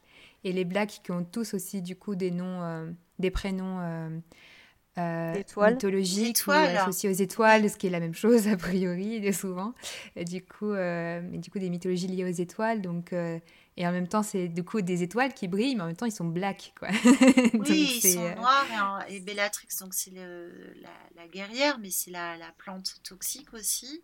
Andromeda, euh, donc qui est la, la troisième sœur. Euh, qui, la mère de Tonks. Voilà, la mère de Tonks qui voilà, qui est libérée, donc ça fait référence à Andromède dans la mythologie grecque. C'est euh, Persée qui délivre Andromède et qui euh, euh, coupe la tête du serpent pour la délivrer, donc il la libère de la malédiction. Donc on peut supposer que voilà, le mari d'Androméda l'a libéré de la malédiction d'être une blague. Sirius, l'étoile évidemment, et Régulus, Régulus ça vient de régulier. Donc Régulus, forcément, il est régulier, il va rester black, mais... Euh, il est dans, plus dans le droit chemin que les autres. Oui, mais il est régulier aussi dans le sens où il, va finir quand même... Enfin, c'est pas un salaud comme, euh, euh, comme les autres, il, va se rendre compte de son erreur quand même. Et finalement, dès son prénom, qui a double sens, être régulier, voilà. ou, être, ou être celui qui régule, celui qui remet les choses droites Ouais, il, finit euh, du... il finit sur le droit chemin. Oui, c'est ça. C'est vraiment, euh, dès qu'on creuse, on se trouve face à des choses euh, vraiment intéressantes. Et alors, on a un autre exemple génial, si, si on continue là-dessus, si on parle de, de, Sirius, on peut parler de Rémus. donc déjà, ils sont potes, hein, Sirius, Rémus, mais Rémus, c'est pas une étoile, c'est le Rémus de Rémus et Romulus, donc le, la Fondation de Rome. Voilà, un des deux bébés adoptés par une louve. Euh, et, euh, et, donc, dès, dès qu'on voit Rémus Lupin, euh, bon, voilà, si, on a... Et puis Lupin en plus. Et Lupin, le, loup, le, pousse le, loup, donc elle en rajoute. Alors, il faut savoir, ça c'est une petite parenthèse, mais lupa, le, enfin, le, la louve en latin, ça désignait l'animal, mais ça désignait aussi la prostituée. Donc, on a l'image des deux bébés élevés par une louve, mais en fait, euh, euh, c'est un double sens pour les latins, euh, pour les romains, c'est que en fait, ils ont peut-être été élevés tout simplement par une prostituée et pas par une louve. Ah, ah je savais pas ça, qu'il y avait ce double sens. Ouais. Mais en tout cas, c'est marrant avec le nom, avec le nom de Rémus. Ce qui est, ce qui est amusant, c'est que du coup, avant la, sortie du dernier livre, ça, le fait qu'il s'appelle Rémus, ça, ça, ça pousser les fans à développer toute une théorie comme quoi il avait forcément un frère jumeau qui allait le finir par le tuer. Oui, et qui s'appelait Romulus. Forcément. ouais. Oui, mais finalement, non. mais en tout cas, la Rémus Lupin, c'est vraiment l'exemple le plus, euh, un des plus faciles à décrypter. Euh, mm. Voilà. Quand on le voit apparaître, euh, bon, on se dit, ok, il y a un truc. Bah, et puis du coup, c'est peut-être celui où, qui un des noms qui spoil peut-être le plus le dénouement, puisque techniquement, voilà, quand on lit euh, Le prisonnier d'Azkaban pour la première fois, voilà, le fait que Lupin soit un loup-garou, c'est quand même un des gros retournements de situation de, de la fin du livre. Euh, enfin, personnellement, moi j'ai lu Le prisonnier d'Azkaban, j'avais 7 ou 8 ans. Euh, l'histoire de la fondation de Rome, ça me passait un peu au-dessus de la tête. J'avoue que j'ai pas du tout vu ce truc-là. Euh, je pense que quelqu'un qui le lit, euh, voilà, je le lirai maintenant, quelqu'un qui le découvre euh, ado, adulte, quelqu'un qui s'appelle Rémus Lupin. Il y a peut-être, enfin voilà, on, suspecte peut-être déjà un peu plus facilement une, identité un peu plus complexe ou, voilà un mystère autour de ça. Après, je crois que c'est quelque chose d'important. C'est, tu vois, tu dis que tu l'as lu très jeune. Moi, mes filles, elles, l'ont lu très jeune aussi. Euh, dans son projet, elle voulait que les livres suivent les, enfants devenant grands. Mhm. Et euh, je suis pas sûre qu'elle imaginait que des enfants aussi jeunes le liraient. Donc euh, après, je sais pas si je crois qu'elle pouvait pas imaginer quoi que ce soit de toute façon de ce qui s'est passé. Non. mais, comme mais, mais quand on est le, le, pile le, le, public cible, puisque j'ai commencé à 11 ans, j'ai fini à 17 ans. Donc euh, ah, génial Tu fais partie de ces, ces personnes-là. Ah, quelle chance Mais j'avoue que je me souviens pas, du coup, en lisant Le prisonnier d'Azkaban, donc je devais avoir 12 ans, je pense ou encore 11 ans peut-être, puisque il y déjà les quatre premiers de sortie quand j'ai commencé. Mais, euh, mais c'est vrai que je me souviens pas si je me souviens si, si j'avais si j'avais fait le rapprochement. Mais, euh, mais là, je repensais à autre chose. Alors peut-être que je l'ai inventé dans ma tête. Alors dites-moi si je me trompe. mais il me semble que sur Pottermore, à un moment, euh, elle avait, c'est Rémus Lupin qui m'a fait penser, c'est que il n'y avait pas une histoire comme quoi les, sorciers euh, consultaient le département euh, des mystères ou les trucs des prophéties pour choisir le nom des enfants et que ça expliquait pourquoi les, tous les sorciers ont des noms qui sont tellement en rapport avec... Euh, ou alors c'est moi qui ai complètement inventé, je sais pas, mais... Ah, non, ça vous dit quelque chose ou pas ça, mais moi ça me plaît énormément comme idée. J'avoue que que Pottermore, euh, c'est, on n'était pas les meilleurs amis du monde, donc j'ai pas, euh, j'ai pas lu tous les textes avec la plus grande attention. Euh, je, dirais pas que tous les sorciers, mais il me semble qu'il y avait effectivement peut-être un truc avec, en tout cas, certaines familles de sang pur. Oui, il me semble qu'il y avait un truc comme ça, ouais. Qui, qui allait voir, je, suis pas sûre que c'était le département des mystères, mais. Oui, peut-être pas, hein, peut-être pas mais, mais en tout cas, qui, euh, les noms n'étaient pas oui, donnés au hasard, mais même. Il y, avait une histoire qui, euh, qui avait été faite euh, autour pour justifier un peu la création des noms des enfants, il me semble. Je saute sur l'occasion pour rappeler que Sibylle Trelawney, donc Sibylle, c'était la voyante en Grèce. Donc forcément, elle voit des choses. Voilà. Mais, euh... a priori, c'est pas Sibyl Trelawney qui attribuait les noms aux enfants. Non, bah, elle, n'avait pas ce genre de talent. J'ai vu un truc comme ça, comme quoi euh, Trelawney, en fait, ça venait d'une chanson. Euh, il y a une chanson britannique apparemment sur euh, Trelawney et, un mort, en fait. Et, donc, ce serait peut-être une blague pour dire qu'elle est tout en train de dire qu'il va y avoir des morts. Ce qu'elle passe son temps à faire d'ailleurs. ça, serait, ça serait rigolo si ça venait de là. Effectivement. Euh, mais après, dans les autres références euh, littéraires, on a, on a Cédric Diggory. Euh, c'est le nom d'un personnage de Narnia.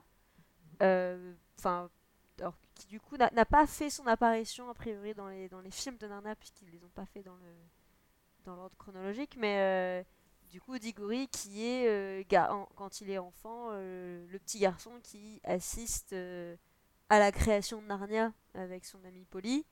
Euh, et, euh, et, notamment, enfin, qui résiste à la, à la tentation de la sorcière jadis, enfin, qui devient la sorcière blanche, etc. Et euh, elle, enfin, la sorcière essaye de le, de le pousser à, elle, elle est, bah, c'est tout, enfin, c'est référence biblique à fond où elle lui propose un fruit pour et pour lui, lui, permettre de contrôler Narnia avec elle, etc. Et euh, c'est Lewis, hein, Lewis non, mais... était très, euh, voilà, dans une écriture chrétienne très forte. Hein. Ouais, euh, que parce que enfin, la sorcière euh, lui proposait de soigner sa mère parce que la mère de ça, la mère de Diggory était malade. mais et du coup, enfin voilà, Diggory qui qui résistait à toutes les tentations, qui voulait rester quelque chose, enfin quelqu'un de très droit et tout. Et alors j'ai pas lu beaucoup de choses euh, sur. Euh, enfin, je, sais qu'elle a que Rowling a, dit qu'elle avait été inspirée par Narnia pour donner ce nom-là à Cédric Diggory. Euh, j'ai pas lu d'autres références, mais je trouve que c'est typiquement, enfin, c'est un comportement très pouf souffle en fait, sur la droiture de voilà de résister, rester voilà la loyauté voilà, envers, ses propres principes et, voilà, ne pas se laisser tenter par la sorcière.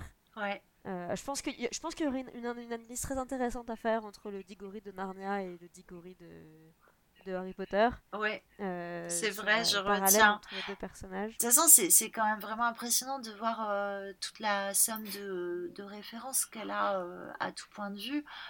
comme, comme on disait tout à l'heure, on n'a pas forcément la même culture qu'elle, mais il y a sans doute des éléments qu'on rate justement par rapport à ça, parce qu'elle a lu toute une littérature enfant que nous, on n'a pas forcément lu, ni même traduite en fait.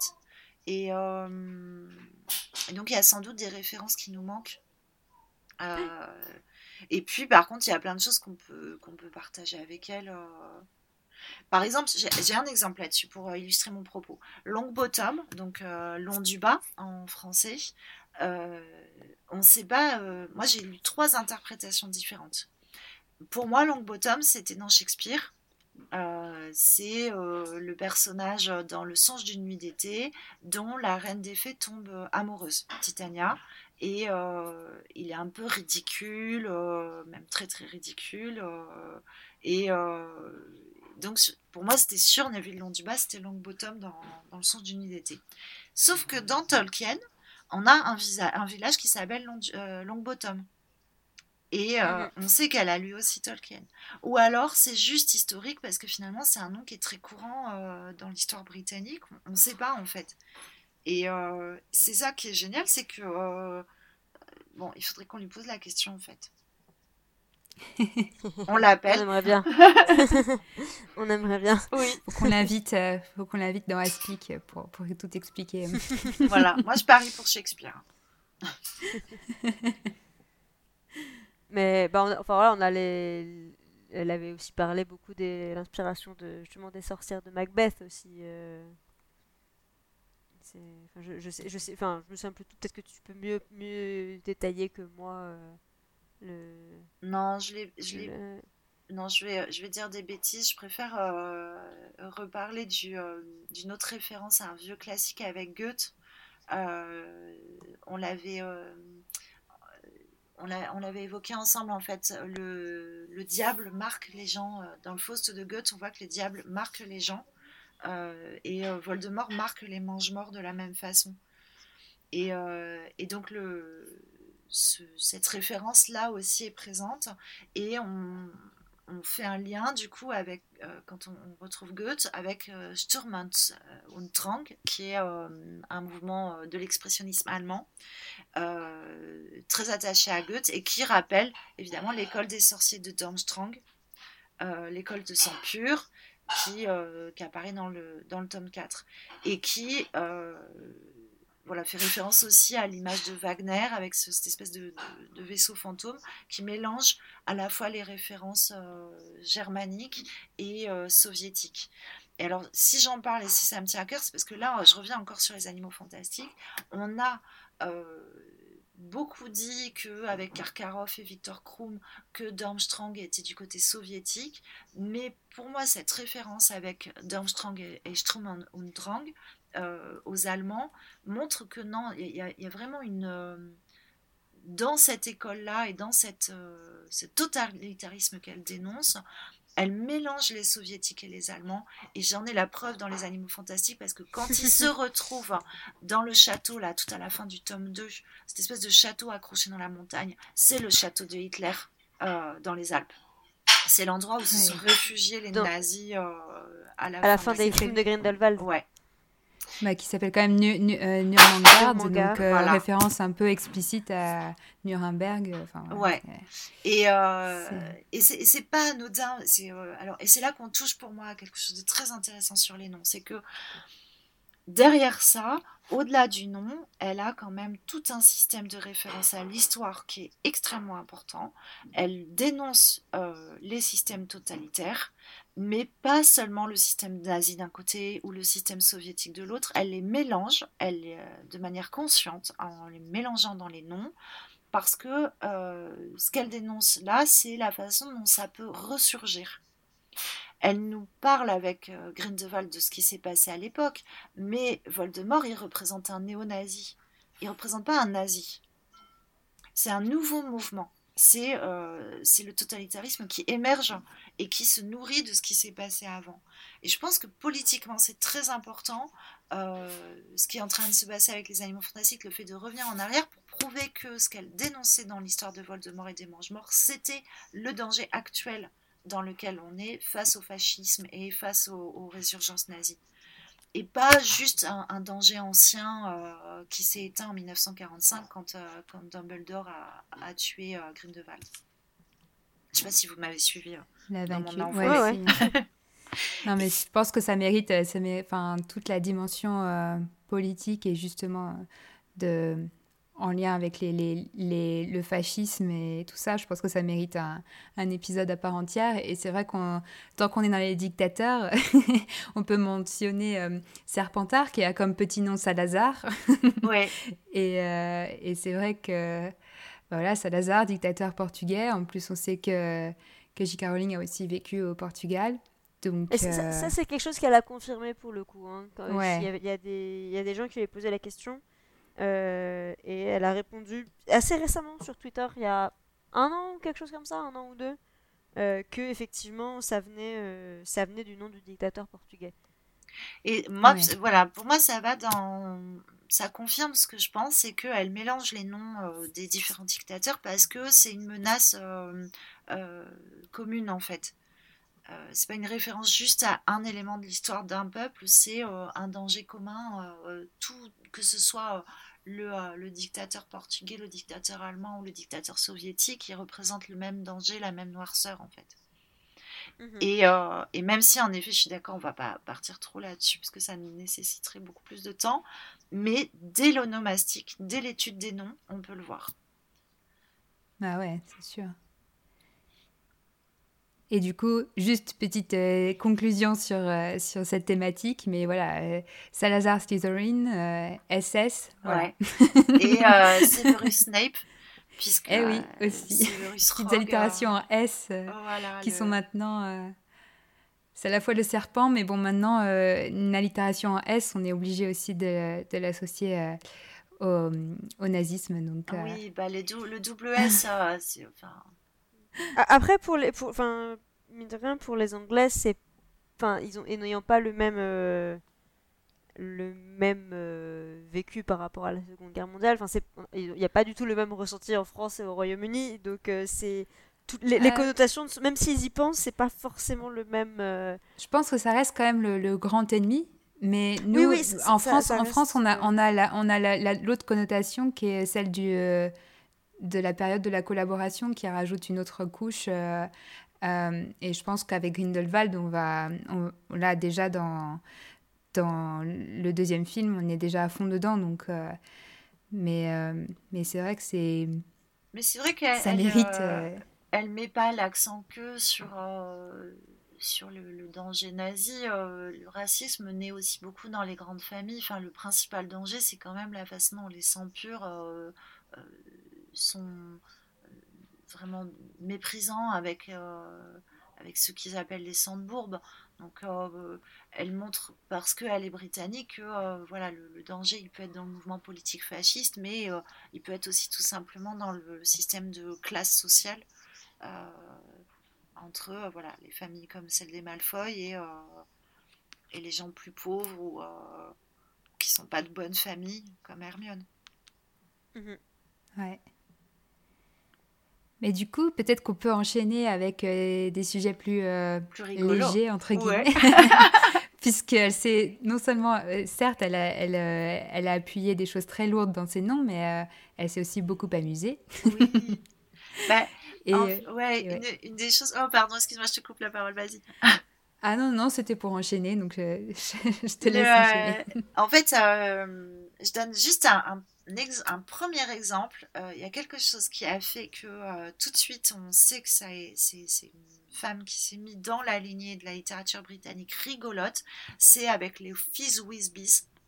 Euh, donc ces bonbons dont on imagine tout à fait ce qu'ils peuvent faire dans la bouche rien qu'avec leur nom, qui font référence au Fizzy Lifting Drink de Willy Wonka dans Charlie et la chocolaterie. Elle se place d'emblée avec les, noms de bonbons, les, en particulier, ou de gâteaux, dans la ligne de, de Willy Wonka et de Roald Dahl. Et en fait, dans toutes les appellations de, gâteaux, les pumpkin pasties, euh, ice mice, cauldron cakes. Euh, elle, euh, elle, joue sur les mots de manière à ce que non seulement on ait envie de les manger, c'est rigolo, on imagine juste en les entendant ce que ça peut faire dans la bouche, mais on a, c'est drôle de les prononcer. Et, et, donc dans les noms, et là on touche à autre chose de l'onomastique qui moi me semble très très chouette, c'est qu'il n'y a pas que le sens, il y a aussi le plaisir de dire.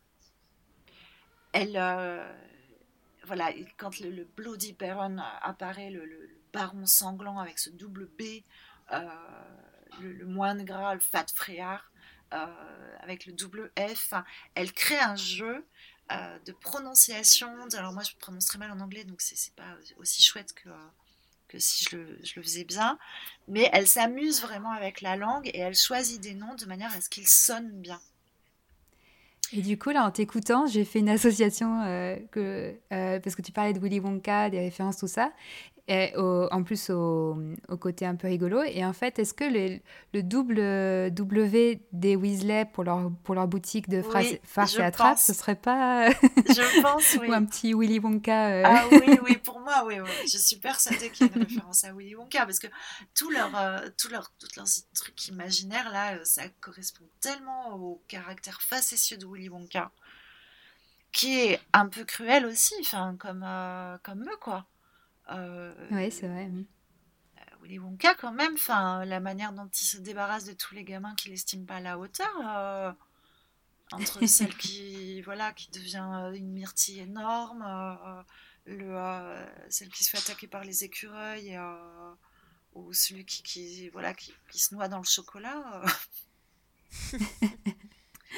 c'est c'est un peu un humour à la Fred et Georges. oui, complètement, ouais, je trouve.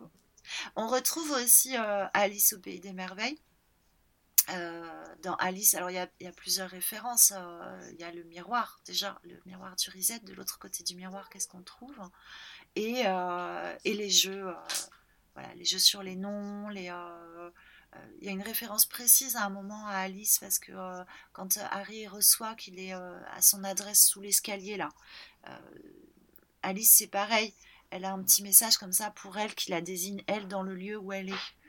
Et donc après, on peut s'amuser à retrouver euh, des choses qui n'ont pas forcément de sens, comme, chez, euh, comme, le, le, faisait Lewis Carroll avec Alice au Pays des Merveilles. Ça n'a pas toujours du sens, euh, c'est ce qu'on appelle le non-sens, c'est typiquement britannique, mais c'est drôle et c'est amusant. Et, et donc l'onomastique, là, à certains moments, elle est intéressante non pas pour ce qu'elle signifie, mais pour ce qu'elle fait sonner, pour ce qu'on entend en fait. Et ça vaut le coup du coup de, de, le lire en anglais et d'essayer de, le faire sonner. C'est toute l'importance de la, de la musicalité aussi d'une œuvre, euh, et notamment je trouve pour des, des livres pour enfants. Enfin, je sais pas trop dans quelle mesure il y a beaucoup de, de parents qui lisent Harry Potter à voix haute à leurs enfants mais, euh, mais c'est quand même une, euh, un aspect très important sur les, les récits jeunesse, c'est que bah, il y en a beaucoup qui sont lus à vote, et pour le coup, je pense que les livres de Roald Dahl, qui visent un public un peu plus jeune, surtout en tout cas pour, euh, que par rapport à Harry Potter dans les derniers tomes, c'est des livres qui sont lus à voix haute, et, du coup, les sonorités sont très très importantes. Et, d'où aussi l'intérêt d'avoir des petites, des petites blagues comme ça, des petites des sonorités un peu, un peu rigolotes. Euh, parce que ça fait, ça fait partie intégrante de l'histoire, quoi. C'est pensé, euh, c'est pensé à voix haute. Alors après, il y a aussi des auteurs qui aiment faire des belles sonorités pour le plaisir de faire des belles sonorités, euh, comme Flaubert et son gueuloir qui prononçait toutes ces phrases à voix haute et qui lisait ses livres entièrement à voix haute pour être sûr qu'ils sonnent justes. Et, et, je pense que de toute façon, c'est important, même si le livre n'a pas, pas vocation à être lu à voix haute, mais, mais là, dans un titre comme ça, c'est d'autant plus important et donc je pense qu'il y a une intention encore plus particulière qui est portée à, euh, à ces aspects-là euh, de l'écriture.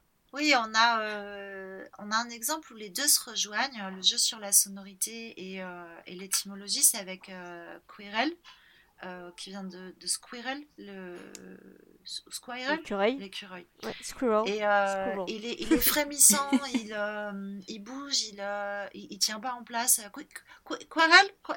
Il, il sait plus comment parler, il bégaye. euh, c'est un Il écureuil. est plein de tics. Il est Ouais. plein de tics. Et euh, c'est un écureuil sautillant, euh, apeuré. euh, et là, on a, les, on a le jeu à la fois sur l'association de sens et, et l'association de phonèmes, phonèmes, je pense.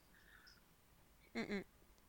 Et puis j'avais jamais remarqué, euh, là je, je retrouve dans les notes, j'adore moi quand je refais des redécouvertes Ouais. dans les notes, Euh, avec Rita Skeeter, du coup Miss Skeeter Oui. euh, qui rappelle le moustique, Oui. Et quand elle leur vole autour, là, quand elle s'est transformée, elle est tellement pénible avec sa façon de, de- de volter sa plume. Là, c'est pareil, je me demande dans quelle mesure, j'aimerais bien savoir dans le film, dans la façon dont ça a été adapté, est-ce qu'ils ont, euh, qu'ils se sont appuyés sur ça? Parce que, A, a priori, dans le, dans le film, on n'entend pas beaucoup Miss Skater, donc enfin qui se qui rappelle en anglais euh, mosquito, donc un moustique, euh, parce que souvent on l'appelle quand même Rita Skeeter ou juste euh, ou juste son prénom, juste son nom de famille.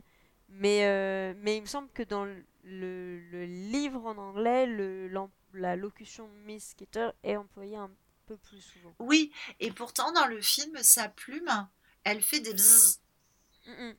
Donc euh, c'est là que je me dis, euh, est-ce que, euh, est-ce que du coup, euh, est-ce qu'elle avait un regard sur les films Donc, euh, Oui. est-ce qu'elle a pas rajouté Mais après des petits un- éléments une consultation. euh, ouais. ouais.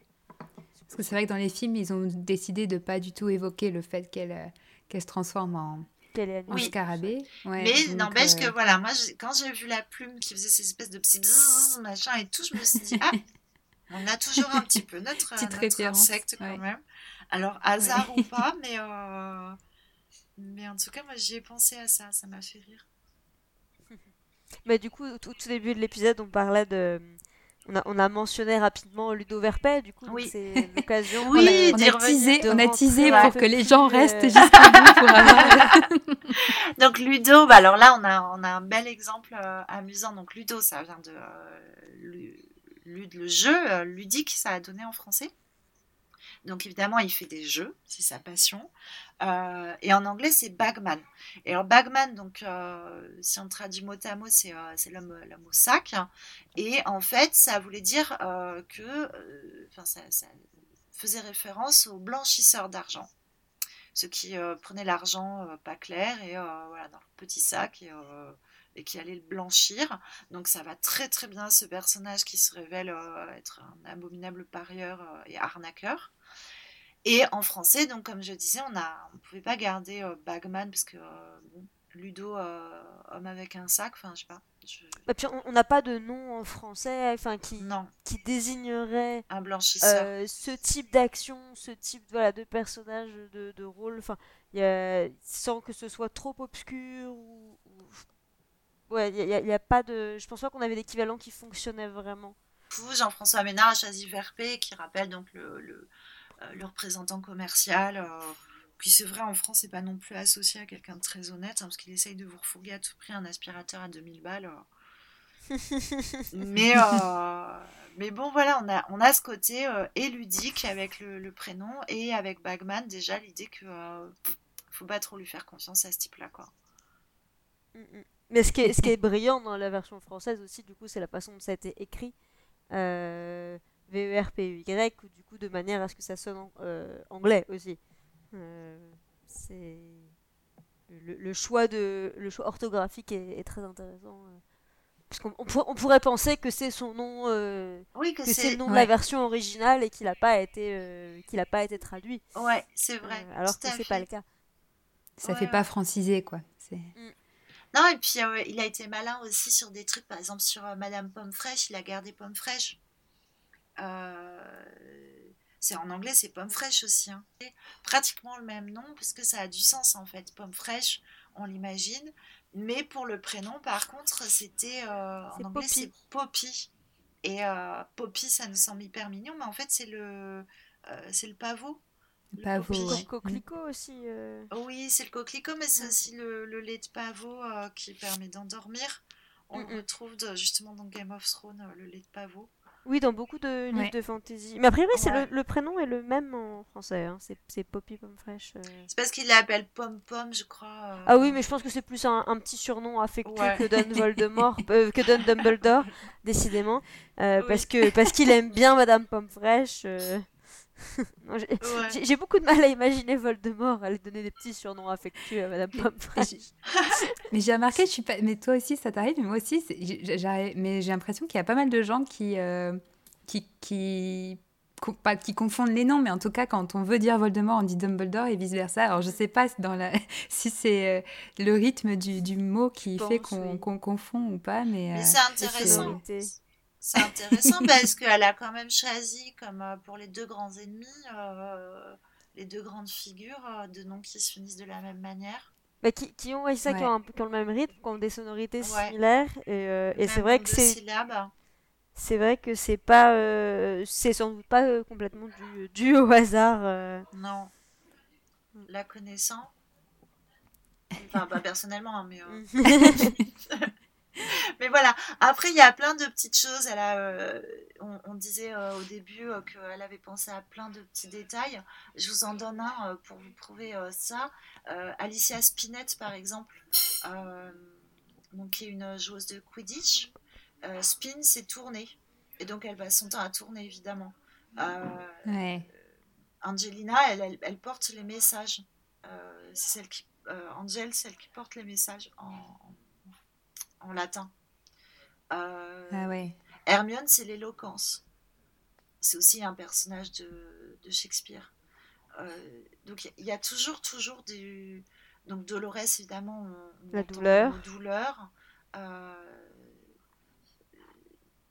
Snipe, Snape, c'est celui qui, qui est rude, qu'on a traduit, que Jean-François Ménard a traduit par Rogue. Euh, on, on, en retrouve partout en fait. Ça n'arrête pas. Euh. Mhm. Oui, il y a, à chaque fois, on peut, il y, a, il y a très souvent une, caractéristique du personnage qu'on peut retrouver. Euh. Moi, ce que j'espère là, c'est que les gens en écoutant cette émission, ils vont aller ouvrir les bouquins et ils vont se dire, ok, je vais les prendre en défaut, je vais en trouver un et tout, et qu'ils passent leur soirée dans ah le dictionnaire, quoi. Ouais, oui, on lance des défis aux, auditeurs. Euh, envoyez-nous euh, les, les, les, noms auxquels on n'a pas, euh, les noms dont on n'a pas parlé et donnez-nous vos, vos trouvailles comme ça pour, pour et, compléter. Et l'autre élément, c'est de regarder dans les animaux fantastiques, quoi. Tout ce qu'il y a. Ah ouais. Essayer de reprendre un à un tous les noms et, et les interroger. Ouais. C'est pour moi d'ailleurs, euh, quand, euh, quand j'ai lu euh, L'enfant maudit, c'est un des signes qui montre bien que c'est pas elle qui l'a écrit. Il n'y a rien en termes de création onomastique. Bah après, c'est, enfin, elle, elle l'a écrit. elle c'était une écriture collaborative, mais je pense que là où c'est très différent, c'est que c'est une pièce de théâtre. Il y, y, a moins, enfin, du coup, c'est, des dialogues qui sont écrits. ouais, pour, mais pour la plupart. Et, euh, mine de rien, il y a beaucoup de personnages existants déjà. Donc du coup, les... Enfin, euh, il y a quelques nouveaux personnages, mais, mais du coup, pour la plupart, que ce soit donc Harry, les Weasley, euh, euh Drago, etc., enfin, la recherche, elle a déjà été faite, en fait. Ouais, mais moi, je... Enfin... Parce que dans le scénario, c'est pareil. Elle est sur du dialogue, c'est quand même assez proche. Et elle invente de nouveaux noms attire l'arigot. Et ce qui est quand même très particulier, parce que ça c'est quelque chose qui est important, je trouve, sur l'onomastique. Dans la plupart des récits de fantasy, on a ce genre de choses. Au début de l'émission, tu me demandais si tous les auteurs réfléchissaient comme ça, et oui. Sauf que ça s'épuise très vite, en fait. Une fois qu'ils ont posé les noms euh, de, leur univers, les noms propres, les noms de lieux, etc., ils en inventent peu après.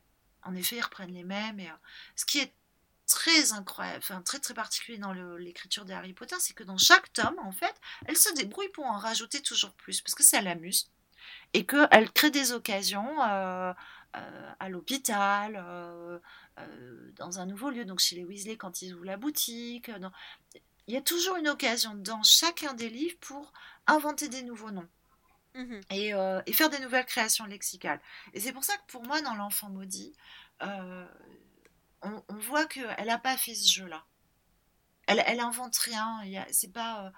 bon, vous aurez On, compris. on a, euh, on moi, a je me suis ennuyée. euh, on a Delphi Tigori, on a à nouveau une allitération euh, des dés, même si, c'est pas son vrai nom, mais.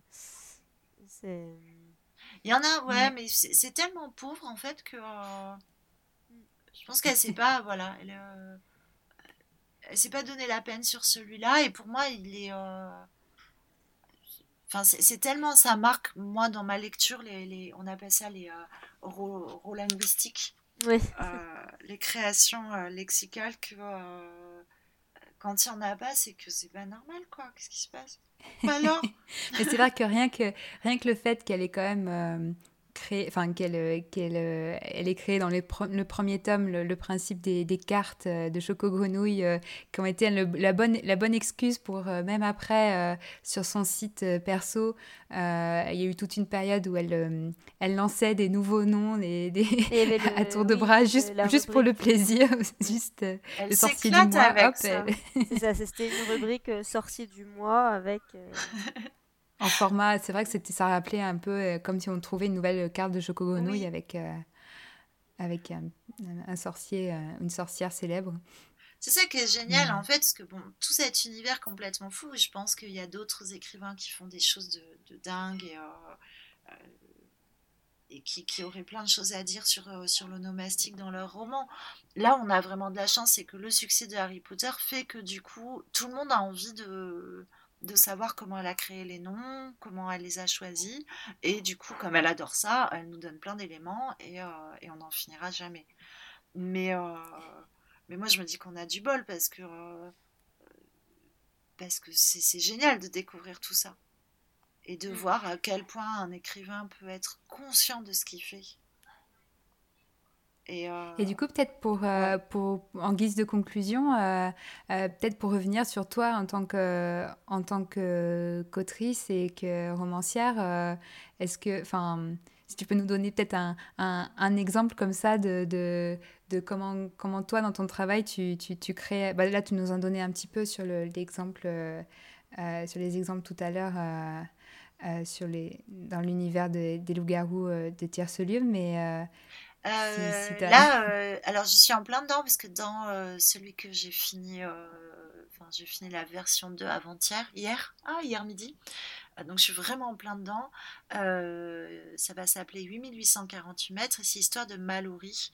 Et Mallory, elle a un problème en France parce que tout le monde pense qu'elle s'appelle Mallory à cause de la, la présentatrice télé Mallory Nataf.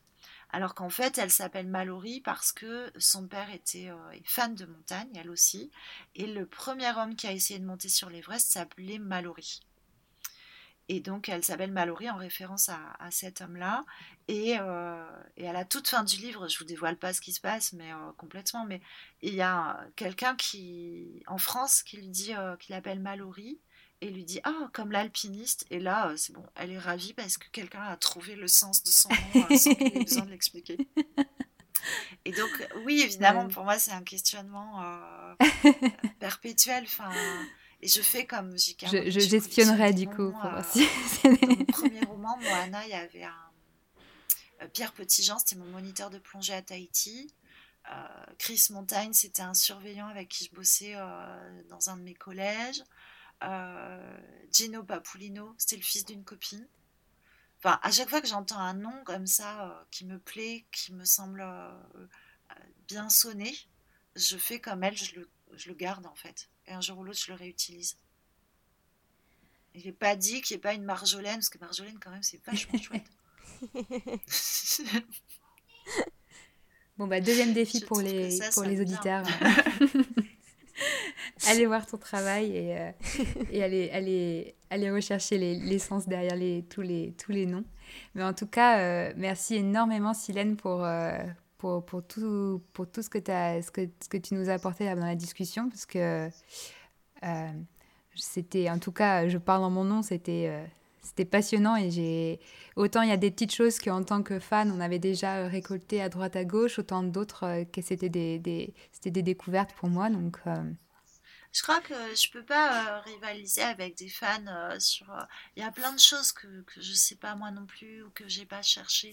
Mais euh, mon objectif c'est pas tant de d'être exhaustif que euh, de de comprendre comment ça marche et du coup de d'engager tout le monde à se mettre dans cette démarche, de chercher.